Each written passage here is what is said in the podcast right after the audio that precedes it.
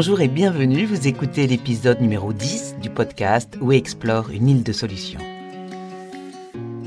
We Explore, c'est une île de solutions dans un océan de questions.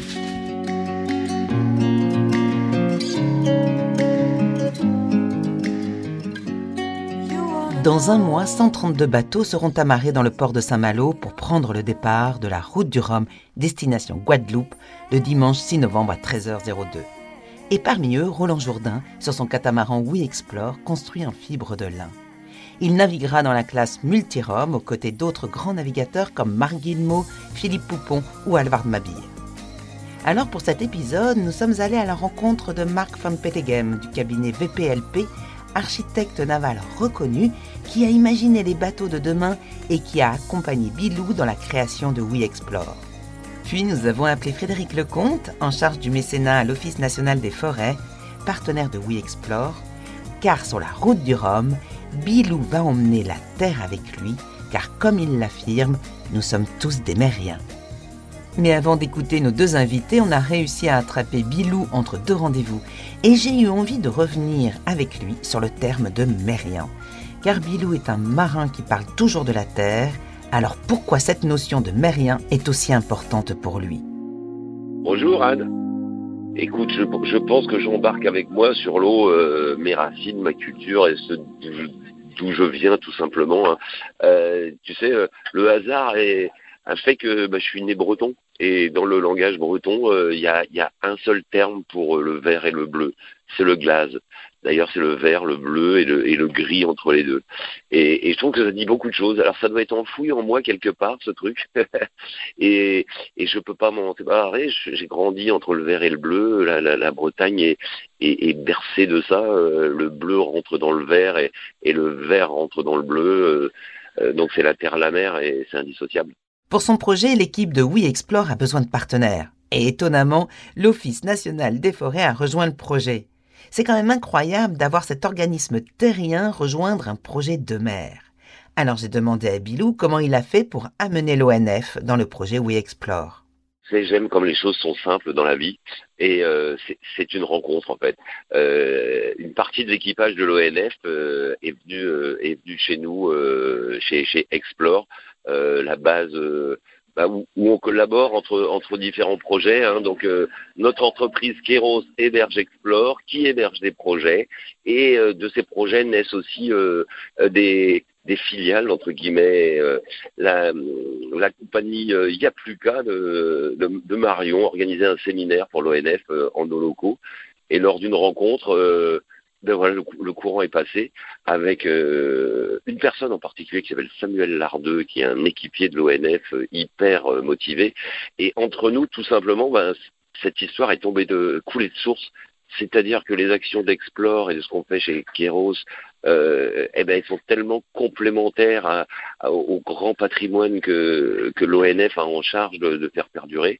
On est tous là pour pour vivre le plus longtemps possible sur une planète qui nous accepte, et donc il faut qu'on décarbone.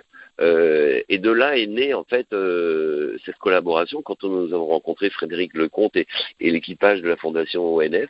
C'est dit tout simplement, euh, oui Explore est là pour se mettre au service bah, de ces causes et, de, de, simplement de la de la simplicité d'essayer de faire le plus longtemps possible du bonheur sur la planète pour les humains euh, l'océan, c'est euh, le premier poumon, euh, le premier réservoir de carbone. La forêt l'accompagne en, en, second poumon. Ben, voilà, ensemble, on est la terre et la mer. Et on a quand même quelque chose à raconter. Et surtout, ensemble, on, on, on veut embarquer les partenaires, les entreprises engagées à suivre notre sillage, oui, mais surtout aussi leur apporter leur expertise, apporter leur envie, leur engagement sur, sur faire mieux, quoi. Quand on écoute Bilou, le mot collaboration ressort beaucoup, le mot inspiration aussi. Mais est-ce que l'inspiration commune est un moteur dans sa vie et dans le projet? Ben, L'inspiration, c'est le rêve, hein, et, le rêve, moi, il m'a porté depuis gamin euh, le, rêve d'aller euh, au-delà de la ligne d'horizon, d'aller plus loin, euh, sans, savoir où, ce rêve m'amènerait, parce que un jour, pas à pas, les rêves deviennent des réalités. Donc voilà, ben, on l'a fait. Et ben, qu'est-ce qu'on a envie de faire? C'est d'aller un petit peu plus loin, d'avoir un autre, un autre rêve. Alors depuis plusieurs années maintenant, ben, ce, rêve, c'est vraiment, et pour celui-là, il n'y a pas de ligne d'arrivée, ce rêve de faire un, monde meilleur, de monde acceptable pour le plus grand nombre et acceptable pour le vivant et, qui nous donne et qui donne à nos enfants demain le même bonheur qu'il nous a donné à, nous. Euh, bah, c'est de l'inspiration et la co-inspiration, c'est de découvrir auprès des autres euh, des choses qu'on n'avait pas formulées nous-mêmes, mais tout d'un coup une rencontre dit mais oui, ils ont pensé à ça, ils font ça, mais c'est merveilleux. Qu'est-ce qu'on pourrait faire ensemble ou qu'est-ce qu'on pourrait faire pour euh, améliorer ça euh, ensemble? D'accord. Depuis le début de cette aventure, on a découvert comment les partenaires collaboraient et inspiraient Bilou et son équipe. Et pour l'architecte Marc van Petegem, comment cela s'est passé? Si on parle de Marc Van Petegem, euh, ben, c'est quelqu'un qui m'a inspiré depuis depuis longtemps parce que ça a été le, traceur à coup de crayon euh, de euh, ben voilà des bateaux de course qui allaient vite. Euh, Marc et, Vincent et le cabinet VPLP ont fait les bateaux qui ont gagné toutes les toutes les courses depuis depuis bientôt 40 ans. donc cette inspiration dans le domaine de la performance et de la vitesse, je l'ai je l'ai eu avec avec Marc et d'autres bien sûr, mais quelqu'un comme Marc il a la vision bah, du monde de demain, justement si on peut euh, caricaturer ça, et de profiter de son expérience pour se mettre au service de la décarbonation du, transport maritime, euh, d'avoir une autre vision du confort ou, de l'usage de la mer sur un bateau. Donc voilà, on est sur le, on est sur le même chemin et, et, je pense qu'on a, oui, pour le coup, une formule de co-inspiration euh, ensemble. Nous sommes donc allés rencontrer Marc van Petegem pour échanger avec lui sur le bateau de demain. Bonjour Marc. Bonjour. Le projet We Explore a-t-il bousculé votre façon de voir les bateaux? Le projet We Explore est rejoint, euh, rejoint des, échanges, des discussions euh, euh, avec Bilou depuis, depuis, depuis fort longtemps. Euh, sous deux aspects principaux. D'abord, le, enfin, en dehors du fond, je dirais techniquement sur le, design au sens projet. Hein, c'est un bateau léger. Or, euh, on y reviendra, mais le fait d'être léger, euh, c'est la meilleure façon d'être le plus écologiquement neutre. et sous un autre aspect, effectivement, qui est l'expérimentation, l'usage de fibres naturelles, euh, qui, euh, voilà, qui a besoin de ces phases d'expérimentation pour, pour éclore plus largement. Alors justement, est-ce que l'architecte naval aujourd'hui doit-il être moteur dans les changements culturels et dans la vision du bateau de demain? L'architecte naval, en, tout cas que je suis, a, a, passé, je pense, à peu près toute sa carrière à essayer de voir ce qui allait se passer dans 5 ans, 10 ans, tout en pensant que ce serait demain matin. Mais les choses prennent toujours plus de temps que on ne le croit, parce qu'on les espère comme ça, plus rapides. Mais euh, oui, oui c'est du rôle de l'architecte de, de, de, se projeter. Moi, je, je suis d'une génération, euh, j'ai toujours le, le, bateau familial, c'est un muscadet donc un petit bateau euh, et en contreplaqué. Je trouve que c'est un bateau extrêmement inspirant. Euh, comment, euh, quand j'avais 17 ans, je suis parti avec mon frère et mes parents en Corse pendant trois semaines, en partant de, de Bandol. Pour aujourd'hui, c'est considéré comme un exploit de faire ça. Et pourtant, c'était des vacances formidables. Donc, on a perdu un peu je pense, la vraie dimension de, de ce pourquoi on va en mer, du fait que peut-être quand on va en mer, on n'a pas besoin d'emporter le confort euh, que l'on a à la maison, que voilà, c'est une. Il y avait un esprit d'aventure.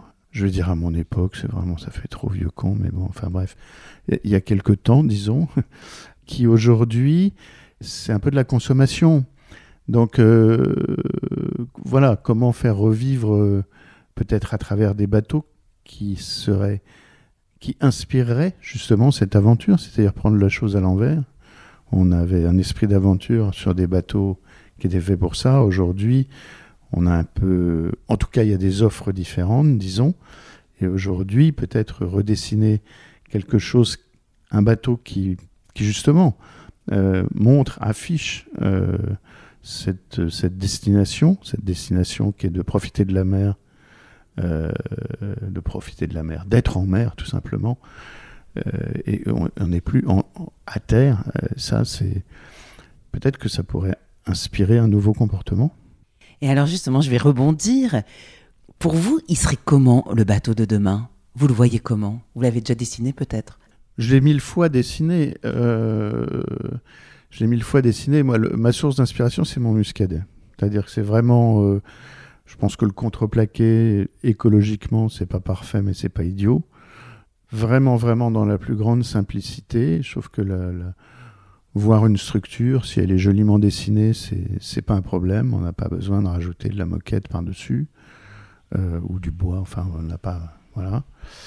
Enfin, en tout cas, sur un bâton en, bois, contreplaqué. Et puis voilà, emporter vraiment ce qui est important, je crois, euh, quand on est en mer, ben, c'est important de bien manger. Donc, effectivement, enfin, moi j'aime bien ça en tout cas. Euh, faire la cuisine. Donc de quoi, de quoi faire la cuisine, de quoi dormir. On n'a pas besoin d'un nombre, on voit sur des, multicoques, quatre, quatre, souvent quatre salles de bain, enfin une peut peut-être suffire, je ne sais pas, euh, ou, peut-être deux si c'est un quatre, j'en sais rien, mais en tout cas simplifier, simplifier, simplifier, gagner du poids.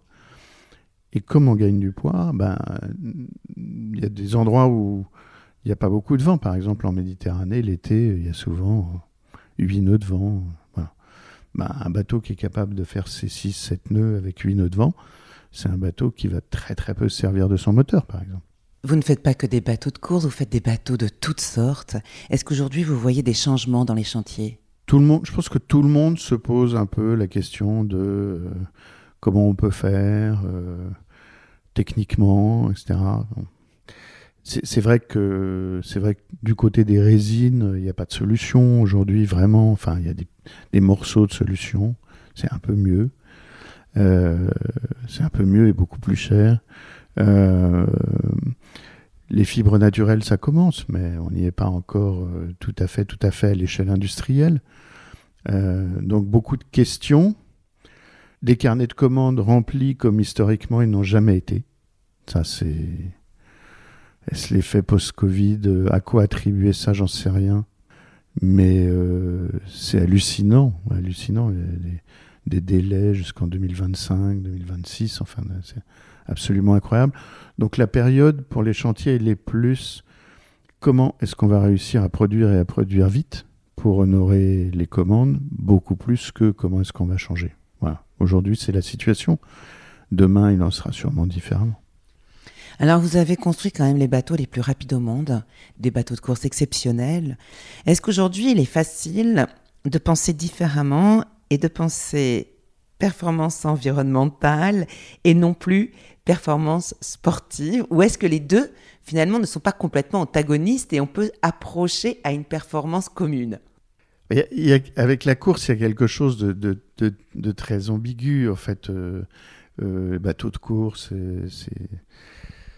c'est voilà, c'est extraordinaire, c'est bon, mais c'est beaucoup de carbone, c'est beaucoup de spectateurs, beaucoup de beaucoup de carbone autour de tous ces événements-là. Pas forcément d'ailleurs dans la construction des bateaux eux-mêmes ou dans les matériaux, enfin quoi que si quand même, mais sur tout l'ensemble de, ces événements. Alors voilà, on peut dire, euh, bah, ce qui serait super, c'est d'inventer un règlement de course oui, il y a une espèce de jauge basée sur euh, euh, les émissions carbone nécessaires à la construction du bateau, en tenant en compte les matériaux, etc. Donc on pourrait avoir des super longs bateaux euh, en bambou ou, en fibre naturelle et, des tout petits en carbone. Donc on peut, on, peut, on peut réfléchir à des choses comme ça. D'un autre côté, il faut pas non plus jeter le bébé avec l'eau du bain. La, course, elle a permis euh, énormément d'avancées très spectaculaires qui servent la cause de la décarbonation. Les, ailes euh, que la société Aéro maintenant développe et qui vont être sur canopée, bateau qui va transporter les, éléments de la fusée Ariane, elles viennent directement de la Coupe de l'Amérique. Donc tout ce qui est foil, travail sur les foils, etc., on va voir bien sûr prochainement des transports à passagers, sur des vedettes qui, auront, qui des foils. Pourquoi? Parce qu'on va consommer à peu près la moitié moins, qu'on aura plus de confort en, mer, et, voilà. Donc tout ça, ça vient de la course. Donc on ne peut pas dire la course, on arrête, ça sert à rien et tout. Mais voilà, il y a une espèce d'ambiguïté à gérer là. Euh, je pense que c'est un, comme tous les milieux, euh, c'est un milieu, c'est vraiment, il y a des questions à se poser sur globalement les émissions carbone de ces événements-là et de la construction des bateaux. Mais je pense qu'on ne peut pas renoncer à ce qu'apporte la compétition. Pour finir, j'ai une dernière question. En une phrase, comment définiriez-vous le projet We Explore? Euh, En une phrase, bah, il, est, euh, il est intelligent, il est précurseur et il est généreux. Merci beaucoup Marc. De rien, merci. Vous avez tous compris, le Muscadet est le bateau idéal. C'est positif d'entendre que les chantiers évoluent et recherchent des solutions, mais que tout ne se fait pas d'un claquement de doigts. Et puis la course au large, elle aussi essaye d'avancer, d'évoluer avec des bateaux comme We Explore ou des skippers comme Arthur le Vaillant, François Gabard ou même comme la classe IMOCA qui porte des messages forts. La voile de demain doit entrer en mutation. Mais nous aussi, nous devons faire notre mutation, car nous avons des acquis et nous avons du mal à les lâcher, à sortir de notre zone de confort. Nos a priori vont être de plus en plus remis en cause. C'est ce que j'ai appris avec l'échange que j'ai eu avec Frédéric Lecomte de l'ONF. Bonjour Frédéric. Bonjour Anne. Cet été, nous avons vécu des feux incroyables et très vite, on se dit qu'il faut replanter des arbres pour refaire les forêts. Est-ce la bonne stratégie? C'est effectivement une idée assez répandue, mais euh, curieusement, euh, ce n'est pas la bonne stratégie euh, parce qu'on va préférer faire appel et faire confiance aux, capacités de la nature à se régénérer. En fait, pour comprendre, euh, il faut euh, préciser que la forêt, c'est un écosystème extrêmement complexe euh, qui comprend le peuplement forestier, mais aussi toute la faune, la flore et le sol. En fait, le sol, c'est une composante essentielle de l'écosystème forestier. C'est le substrat, c'est la nourriture des arbres, hein, l'humus, la matière organique, les champignons, les insectes, etc. Et euh, quand on a un incendie, tout cet écosystème euh, est, euh, est, mis à mal et on a un impact très fort et on peut avoir un impact très important sur les sols et qui dit plus de sol, plus de forêt. Donc cette préservation des sols est, un enjeu majeur et c'est quelque chose qu'on va prendre en compte dans le processus d'intervention après un incendie et, de restauration. Déjà, alors on ne va pas planter directement. Déjà, on va mettre en sécurité les personnes et les biens. Ça veut dire couper les arbres qui sont dangereux, rétablir les accès, enlever les arbres qui sont au milieu des cours d'eau. Et puis, on va faire une étude de diagnostic pour évaluer la situation. D'abord, enlever les bois brûlés. Et puis, on va dans beaucoup d'endroits, et notamment en région PACA, là où les risques d'érosion sont importants en cas de, de, pluie, comme il n'y a plus de végétation, euh, la pluie risque d'entraîner en fait le sol. Et donc on va installer des, bois brûlés en travers euh, des, pentes du fascinage ça s'appelle pour euh, préserver les sols de cette érosion. Et c'est seulement alors que on va observer la capacité de, la nature à se régénérer la régénération naturelle.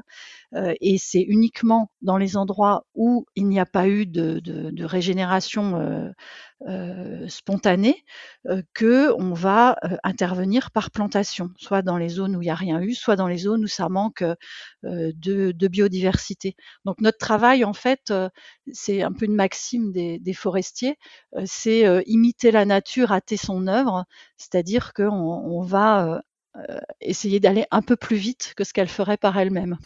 Dans la pensée collective, on pense justement qu'il faut planter des arbres. Est-ce que vous arrivez malgré tout à amener la société à penser différemment?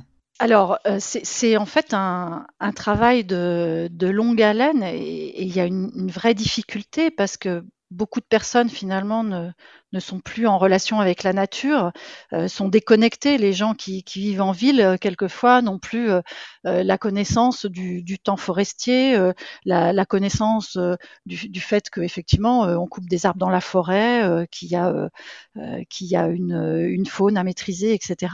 Et, et, et, donc, on a un vrai enjeu de sensibilisation et, et d'éducation pour expliquer ce qu'est le, travail le travail du forestier. Euh, c'est un, travail euh, complexe puisqu'on travaille sur, euh, du vivant. c'est aussi, enfin, notre, mission est de concilier différents objectifs pour gérer la forêt durablement. Euh, en fait, on a, on a trois objectifs euh, euh, qui sont la, la, production de bois notamment, la protection des, des milieux et accueillir le public dans cette forêt. Et donc, notre travail, ça va être, suivant les, les secteurs, de, de pondérer ces différents objectifs et de poursuivre le travail de nos prédécesseurs pour transmettre aux générations futures des, des forêts en bon état. Et donc, ce temps, chez mmh. nous, c'est un temps qui est très long, hein, ça peut être 50 à 100 ans. Euh, donc, euh, euh, il faut expliquer ça à, des personnes qui ne sont plus forcément effectivement en, contact avec la nature. Donc, ça va se faire par des, visites, des animations, la Journée internationale des forêts, la diffusion d'informations via les réseaux sociaux, etc. Euh, ça peut se faire aussi. La création de notre, notre fonds de dotation ONF Agir pour la forêt avait vraiment aussi pour objectif de permettre euh, à tout à chacun de, contribuer, hein, les entreprises, les particuliers. Et c'est une manière euh, de, communiquer, de transmettre des messages et de renouer le, dialogue sur les enjeux de la forêt. Comme on vient de l'entendre dans l'émission de l'ONF, vous étudiez les sols, l'influence du changement climatique sur la végétation. Est-ce qu'il est facile pour vous d'avoir une vision de la forêt de demain? Alors facile, euh, je ne pense pas. Mmh. je crois que pour la, pour la première fois, euh, peut-être, on se trouve face à une grande incertitude le, le, changement climatique, euh, ce qu'on constate depuis euh, maintenant trois ans, hein, c'est euh, la sécheresse, des crises sanitaires de plus en plus fréquentes, des feux qui, qui s'étendent à la fois dans le temps et sur le territoire en remontant vers, vers le nord. donc on, on, le constate au jour le jour, mais euh, ce qu'on ne sait pas, c'est euh, à quelle vitesse en fait euh, ce, changement climatique va, va, se passer et à quelle vitesse il va avoir un, un impact en fait sur euh, sur la forêt. Donc euh, ça nous conduit à réfléchir à notre gestion, puisque je le disais tout à l'heure, on est sur le temps long, on voit 80, 100, 200 ans, euh, et on est obligé de se projeter. Donc euh, on est euh, amené à expérimenter à, diversifier nos, nos, actions et notamment euh, la régénération naturelle qu'on pratique, bah, notamment après les feux de forêt, mais qu'on pratique euh, d'une manière générale dans 80% de, du renouvellement des forêts, euh, cette régénération naturelle, elle est remise en cause puisque dans certains cas, il faut changer d'essence, il faut choisir des essences qui seront euh, adaptées au climat de, de demain. Donc on expérimente, on met pas tous nos œufs dans le même panier. On va par exemple utiliser des essences du pourtour méditerranéen qu'on va euh, installer sur des petites surfaces en, en test expérimental. C'est ce qu'on appelle les îlots d'avenir dans des régions plus, au nord.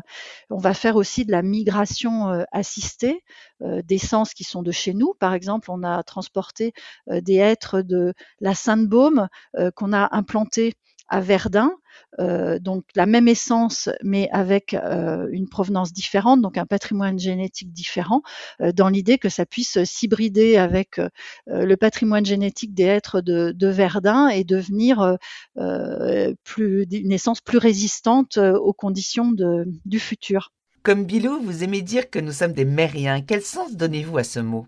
Euh, alors, je vais d'abord faire une réponse un peu personnelle. C'est que moi, j'ai des ancêtres bretons qui étaient des vrais marins et, puis j'ai des ancêtres alsaciens qui étaient des vrais terriens. Euh, donc je suis un petit peu des deux euh, et j'ai besoin euh, du bleu et du vert pour pour mon équilibre. Donc en fait je, suis une mérienne. Je suis une mérienne comme comme Bilou. mais bon plus plus sérieusement, en fait l'océan et, la forêt sont les deux poumons de la planète. Ce sont les deux réservoirs de biodiversité les plus importants, les deux éléments importants dans la régulation du climat. c'est aussi deux espaces nourriciers. Donc en fait, les, deux, ces deux espaces, océans et, et forêts, sont indispensables à la survie de, de la planète et a fortiori de, de l'humanité. Et puis j'aime bien aussi l'idée que c'est par la mer finalement qu'on a découvert les terres. et puis c'est le bois des forêts qui a permis de construire les navires qui ont pour le faire. Donc terre-mer, c'est quelque chose qui me parle. Être amérien, c'est quelque chose qui me parle. Et puis c'est un peu l'aventure aussi, amérien. Pouvons-nous dire que l'ONF est une île de solutions? Alors on pourrait le dire parce qu'on apporte une partie des solutions, mais pour moi, l'île de solution, c'est vraiment We Explore, c'est We Explore qui, vogue au milieu de l'océan. Et euh, on est bien sûr très heureux de, faire partie de, l'équipage pour préparer l'avenir. Euh, et c'est vrai que pour avoir des solutions, il faut aussi se poser des questions, il faut se poser les bonnes questions. Et ce que je trouve euh, très riche dans cette, île de solutions qu'est qu We Explore, c'est qu'on a des, personnes d'horizons très différents, de spécialités très différentes qui, euh, qui se rencontrent et c'est une, ouverture d'esprit. Et ça permet aussi de se poser des questions qu'on ne s'est pas forcément posées. Euh, ou de partager des solutions qui sont pas évidentes pour nous parce qu'on est trop, parce qu'elles sont trop proches de nous finalement. Donc cette, cette rencontre euh, sur euh, l'île de solutions euh, We Explore. c'est vraiment une approche très ouverte et, une aventure aussi pour nous avec Roland qui donne le cap. Roland qu'on a envie de suivre, c'est quand même une, une légende, mais avec une humilité incroyable vis-à-vis euh, euh, bah, par rapport à, la connaissance qu'il a de, la force de la nature. Et c'est vrai que euh, en tant que forestier, c'est quelque chose qu'on partage. on sait que cette humilité face à la nature est, quelque chose d'important. Voilà, et on partage, on est emporté par son énergie positive et puis sa, sa vision et, et ça conduit, même si on est face à des grandes incertitudes, on, se dit ben, qu'il ne faut pas baisser les bras et qu'il faut agir et, croire aussi à la capacité des, des, systèmes à se rééquilibrer. Enfin, moi, ce qui me paraît important aussi dans, dans cette aventure, c'est euh, c'est à travers notre métier de forestier, nous, notre objectif, c'est de transmettre, euh, je l'ai déjà dit, mais aux générations futures, des, forêts en bonne santé, euh, qui, leur rendent les services dont elles auront besoin dans le futur. Mais le premier, c'est bien sûr, qui est vital, c'est de maintenir les grands équilibres de la planète aujourd'hui. Et pour terminer cette interview, en une phrase, comment définiriez-vous le projet We Explore? Alors, le projet We Explore, euh, enfin pour moi, c'est euh, notre, notre relation avec euh, We Explore, c'est vraiment une collaboration autour du lien entre la terre et la mer, et, ça peut favoriser d'ailleurs un changement de regard sur les forêts. c'est la mise en valeur des écosystèmes littoraux. c'est aussi la euh, montrer euh, tout, le, tout le rôle de protection de la, forêt avec la préservation du, trait de côte, euh, des risques de submersion, etc. Et, et Explore, c'est une formidable occasion aussi pour faire comprendre aux, générations, aux, jeunes, hein, aux scolaires, tout l'enjeu fondamental de préserver à la fois l'océan et la terre. Ah, c'est pas une phrase. Avec Bilou, on a parlé de collaboration, de co-inspiration. Et j'ai beaucoup aimé quand Frédéric Lecomte a dit qu'en entrant dans le projet We Explore, elle a eu des questions auxquelles elle ne pensait pas, des réponses évidentes peut-être, et finalement, c'est un peu ça We Explore, qui se veut justement une plateforme d'échange pour des solutions de demain, ou pas, parce qu'on ne trouve pas toujours des solutions, mais c'est exactement ça ce que Bilou voulait, et je trouve que Frédéric Lecomte l'a très bien dit. Donc euh, oui, oui Explore, c'est une île de solutions dans un océan de questions. Et sans interaction, sans échange, eh ben, ça ne serait rien. Et ce partenariat-là euh, le prouve, Frédéric le prouve, avec Marc Van Petegem, c'est la même chose, avec Terre de Lin, avec Bureau Vallée. Et finalement, vous tous aussi pouvez être un membre de cet équipage. Alors n'hésitez pas, n'hésitez pas à poser vos questions, n'hésitez pas amener des solutions, parce que c'est comme ça que tous, on sera des mériens et qu'on sauvera finalement notre planète verte, notre planète bleue et la planète Terre finalement. Comme je le disais au début de cet épisode, nous sommes à près d'un mois de la route du Rhum. La tension monte pour les skippers. Et pour Bilou, vous allez l'entendre, ce dernier mois est aussi le moment où il va falloir passer de performance sportive à performance environnementale qu'est-ce que je vais faire dans le dernier mois, euh, le mois où l'entonnoir se resserre avant de, pousser la porte des écluses de Saint-Malo, c'est très dense. Euh, où Explore va bien, mais on n'est effectivement pas en avance. Ça serait, euh, ça serait, ça serait mentir de se le cacher, parce que bah, le, bébé est tout nouveau. Alors il va très bien, il, va, il va très bien traverser l'Atlantique parce que parce qu'il est en forme et je pense que il est suffisamment testé entre guillemets quand on ne connaisse jamais assez un bateau pour avoir la capacité de le faire. C'est plus moi en fait, c'est plus moi là-dedans où je suis effectivement dans une page blanche tous les matins de me dire mais comment je vais faire moi, comment je vais vivre avec un, skipper qui, a ses 40 années de, compétition derrière lui euh, et, qui veut inspirer et aller vers un faire autrement. Donc je me retrouve dans cette dissonance cognitive euh, du compétiteur qui veut absolument montrer la performance environnementale comme critère premier, euh, inspirer peut-être une réflexion autour du ralentissement et effectivement We Explore n'est pas le bateau le plus rapide mais quand même, j'ai un grand plaisir quand je suis sur l'eau à euh, tenter de donner le meilleur du bateau et, potentiellement aller un petit peu plus vite que le, voisin. Donc, ça sonne, il y a différents sons de cloche dans ma tête, très très très honnêtement, et, et, et je pense que je continuerai à parler de ça parce que je suis le prototype de l'Homo sapiens du XXe siècle euh, qui tente de passer dans le troisième millénaire, qui est convaincu de plein de choses et qui est pétri de ses contradictions et de sa culture et, de tout ce qui a, fait bah, voilà, la, gloire du XXe siècle, mais qui est bien un siècle enfoui euh, dans les énergies fossiles et qu'il faut se réinventer un, un ailleurs.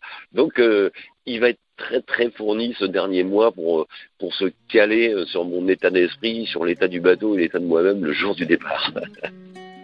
Je ne sais pas pour vous, mais moi ça me parle. Je crois que nous sommes tous en contradiction entre nos idées et nos actions. C'est ce que montre cet épisode. Nos a priori doivent changer, notre façon de voir aussi. Eh oui, il faut accepter de ne pas être parfait, mais soyons curieux, écoutons, ouvrons nos œillères et finalement, on verra qu'on arrive à trouver plein d'actions quotidiennes qui, mises bout à bout, font de belles choses pour notre planète bleue. Et pour terminer cet épisode, Bilou nous parle de son livre de chevet. Mon livre de chevet se traduit souvent par des bandes dessinées. Je viens récemment de terminer la bande dessinée euh, de Monsieur Jean Covici avec, euh, avec Blin, le dessinateur, Un monde sans fin ou Le monde sans fin. Donc je recommande à tout le monde, hein. c'est déjà un best-seller. Jean-Marc Jancovici est quelqu'un qui, euh, bah, qui est évidemment très brillant, qui est un brillant orateur, mais parfois il parle vite et on comprend pas toujours tout, nous.